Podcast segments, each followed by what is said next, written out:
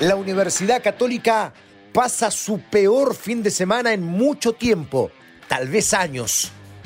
Cosecha su tercera derrota consecutiva en el campeonato y uno de sus refuerzos, tal vez uno de los más estelares, choca en estado de ebriedad durante la madrugada del viernes pasado. A propósito, ¿son buenos los refuerzos de la UC? Esto es Footbox Chile, un podcast con Fernando Solabarrieta, exclusivo de Footbox. Este fin de semana comenzaron a complicarse mucho las cosas para un club que en este mismo podcast, en Footbox Chile, hemos alabado permanentemente por todo lo bueno que ha hecho en el último tiempo, los últimos años, a nivel deportivo, por supuesto, tetracampeonato, y también a nivel institucional. Entre otras cosas, ya preparando la construcción del nuevo San Carlos de Apoquindo, o sea, una institución modelo.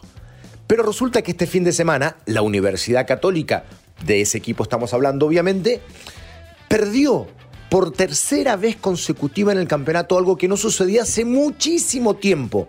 Problemas para Paulucci, su técnico, sí, que por primera vez se ve enfrentado a obstáculos, a adversidades. Vamos a ver si Paolucci, que hasta ahora ha demostrado ser un muy buen técnico, tiene la capacidad de luchar ante la adversidad deportiva, que es lo que en este instante le está sucediendo a la Universidad Católica.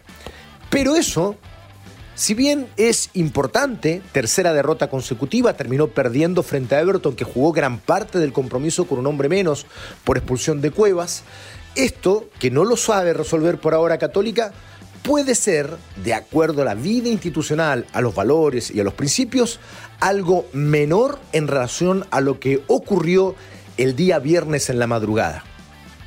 Resulta que Yamil Assad, uno de los refuerzos, tal vez uno de los más connotados de los refuerzos, chocó, tuvo un accidente de tránsito, chocó a las 4.30 de la madrugada y además lo hizo en estado de ebriedad. ¿Alguna dolencia, algo? No, no, no eso. Nada, no mantienes nada, seguro. ¿Alguna? ¿En qué puedo ayudar? No, hasta el momento nada. No, no, pasó nada grave de verdad. ¿Vienes de, de alguna fiesta, algo tú? No, esto... Consecuencias legales y deportivas, por supuesto.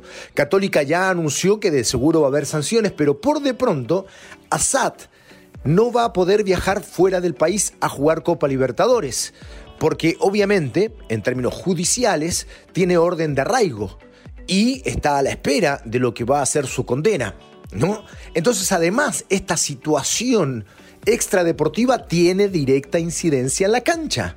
¿No? El perjuicio para Católica es muy grande, pero para Católica el perjuicio no solo está dado en que no pueda ocupar a Assad en Copa Libertadores en los primeros partidos seguramente.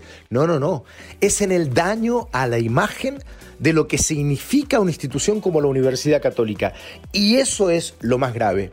No me olvido que el año pasado Poyet no sale solo por malos resultados, sale por las siete expulsiones recibidas de parte de él y de todo el cuerpo técnico por incidentes vividos, porque Católica no tolera a un comportamiento extradeportivo, no, no, no, no, no tolera quien no esté dentro de la cancha expresado en todo sentido el verdadero o la verdadera esencia de la católica que habla de los principios deportivos, ¿no? De lo sano que es el deporte. Bueno, en fin, a propósito de eso, nos preguntamos entonces algo que hace rato anda dando vueltas. ¿Qué pasa con los refuerzos de Católica? Han jugado muy poquito. De hecho, han acumulado muchos más minutos los chicos jóvenes promovidos al primer equipo que aquellos refuerzos. El año pasado fue ocurrió algo parecido. De hecho, Sebastián Pérez, arquero que jugó evidentemente la mayoría de los partidos una vez que se fue de Ituro, eh, sumó muchos minutos y ahí hay una distorsión en la estadística. Si no, efectivamente los jóvenes habrían jugado más que los refuerzos. Este año está ocurriendo exactamente lo mismo. Entonces, les invito a analizar a los refuerzos de Católica para sacar algunas conclusiones. Por de pronto, hablamos de Lucas Melano, un delantero que puede ser 9, puede ser extremo, puede jugar de media punta de acuerdo a sus antecedentes, 28 años, 1 metro 86, 81 kilos, o sea, un delantero corpulento, que debuta en el año 2011 jugando por Belgrano. ¿No? Después pasa por Lanús, se va a los Estados Unidos, juegan en, juegan Portland, juegan estudiantes, después cuando regresa a Argentina, y allí estaba en Atlético Tucumán, San Lorenzo y Central Córdoba, en este equipo estaba jugando cuando lo toma la Universidad Católica. Es un jugador de primera división, donde al estado ha jugado en primera división, tanto en Argentina como en los Estados Unidos. Por tanto, era una buena idea para Católica, sí, sin ninguna duda. Ha jugado 292 partidos, no ha convertido mucho, 35 goles y ha dado 17 asistencias. Su promedio de gol es muy bajo, 0.1. Claramente no es un delantero con mucho gol. Pero bueno, por ser un jugador de primera división, parecía evidentemente una buena idea como refuerzo para la Universidad Católica. Saltamos a Cristian Cuevas, 26 años, una eterna promesa del fútbol chileno, que ahora poco a poco ha logrado tener más continuidad. Pero yo quiero recordar que este chico que fue al Mundial de Turquía juvenil fue comprado por el Chelsea. Ese era el nivel de Cuevas, fue comprado por el Chelsea. Y de hecho, jugó mucho tiempo en el fútbol europeo, entre el 2013 y el 2019, salvo por un regreso muy breve a la Universidad de Chile, él estuvo casi todos estos años en el fútbol europeo en equipos menores. Nunca jugó en el Chelsea, pasó por el Vitesse y ahora último estaba en Austria-Viena, por ejemplo. Y de ahí viene la Universidad Católica. Lateral izquierdo, en algún momento fue volante, hoy ocupa más bien ese puesto en la saga y allí, en ese lugar, es donde Católica requería su presencia como refuerzo. Cristian Cuevas. ¿Pareció una buena idea? Sí, Igual que Melano, sí. Ya vamos a preguntar qué parte de esta idea no nos cierra eh, en un ratito más. Vamos con Sebastián Galani, volante central, nacido en Coquimbo, tiene 24 años, ha jugado mucho, 142 partidos jugados, y pasó a la Universidad de Chile, donde jugó bastante, pero la verdad sin brillar. Llamó la atención que Galani fuera refuerzo de Católica, entre otras cosas, porque la eterna cantera de la Universidad Católica, si hay algo que produce, son volantes centrales. Y de hecho, el puesto de titular claramente es de Ignacio Saavedra. Pero bueno, fue llevado Galani también. Después, ante la ausencia de un segundo arquero que pueda apurar a Sebastián Pérez trajeron a Nicolás Peranich, 36 años, de buena campaña en Melipilla en el último año, pero un jugador que siempre ha estado en equipos de segunda división. Partió en Flandria, estuvo en Almagro, en Defensores Unidos, en Urquiza. Cuando vino a Chile jugó en Magallanes, en San Marcos de Arica y una de sus pocas temporadas en primera división la vivió con Melipilla, donde sí, es verdad, tuvo un buen campeonato, tuvo un buen año. Vamos por el último refuerzo de Católica, Nehuen Paz. 28 años, defensor central, corpulento, grandote, metro 92. Estuvo en All Boys, después se fue a jugar Italia, atención, estuvo en Bolonia, en Leche, estuvo en el fútbol turco, en Casarispor y ahora se desempeñaba en el Crotone de la Serie B de Italia, pero bueno, de varias temporadas, varios años jugando efectivamente en Europa. Ahora, por ejemplo, en Leche jugó apenas 14 partidos, en Turquía solo 13 y en Crotone venía de jugar 14. Llama la atención algo, en, eh, con 28 años y casi 10 años de carrera solo ha jugado 150 partidos, o sea, un promedio de más o menos 15 partidos por año. Y si bien es un defensor que viene de Italia, de Europa, llama la atención los pocos partidos jugados. Pero bueno, parece también una buena idea, ¿no?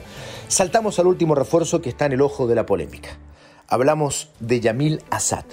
Un dato curioso, él es hijo de un gran, gran jugador, de Omar Assad, del turco Assad, de grandísimas campañas en Vélez junto al Arturo Flores, por ejemplo, me acuerdo que era una dupla extraordinaria en ese Vélez de Bianchi que fue campeón, entre otras cosas, de la Intercontinental. Fueron campeones del mundo, además de la Copa Libertadores, por supuesto. Bueno, su hijo, Yamil Assad, es un volante de 27 años que partió en Vélez Arfiel, el mismo club de su padre. Pasó por el Atlanta United, por el DC United y allí es tomado por la Universidad Católica para hacer refuerzo de este año.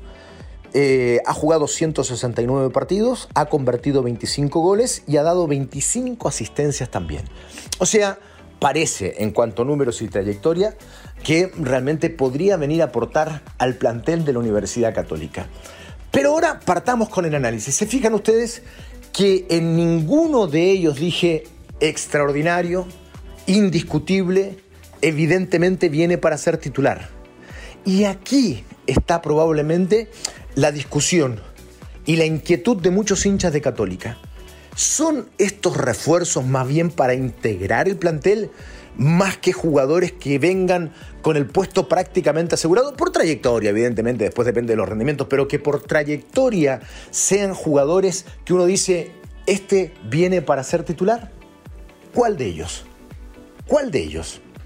Parecía que Yamil Assad, parecía que Nubem Paz. Hay que darle tiempo a Paz, viene llegando, es cierto. Lo de Assad a estas alturas, o sea, lo que acaba de ocurrir el fin de semana es muy complicado para su futuro en la Universidad Católica, incluso.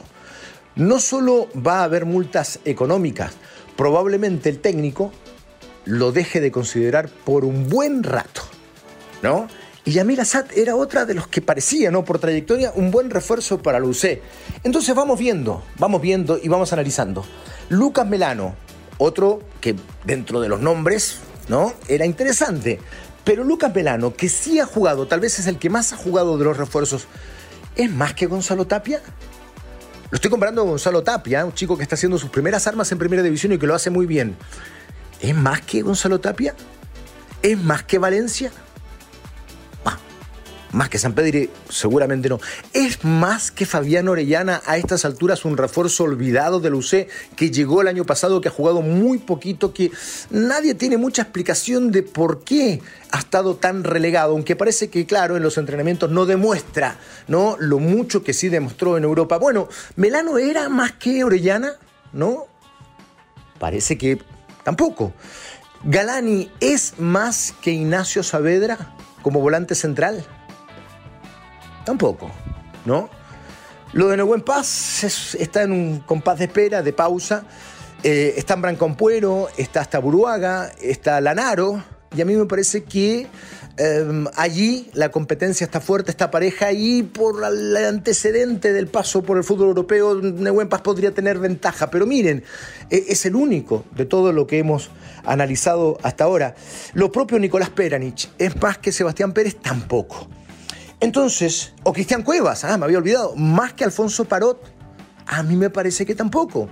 Entonces, quienes dicen que efectivamente los refuerzos que llegaron a la Universidad Católica son más bien para integrar el plantel, para ampliar el plantel y no tanto para llegar a ser importantes dentro de la titularidad del equipo. Y esto no es lo común. Cuando un equipo se refuerza, lo que hace es traer jugadores que sean mejores que aquellos que están en ciertos puestos. La lectura de Paulucci fue clarísima. Le faltaba un arquero que compita con Pérez, le faltaba un lateral por izquierda, no sé por qué hablaba de un volante central también, puede ser, otro delantero arriba, un volante por izquierda ante la, eh, imposibilidad por ahora de que puedan contar con, con Luciano Webb. Sí, sí, sí, pero todos ellos terminan siendo hasta ahora jugadores que integran el plantel, pero no cabalmente refuerzos. Católica vive su peor fin de semana en muchísimo tiempo, pero este cuestionamiento de los refuerzos viene de antes.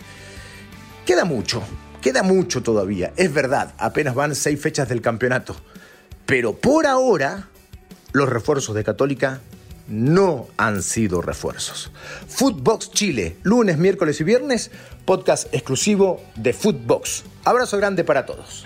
Esto fue Footbox Chile con Fernando Solabarrieta, podcast exclusivo de Footbox.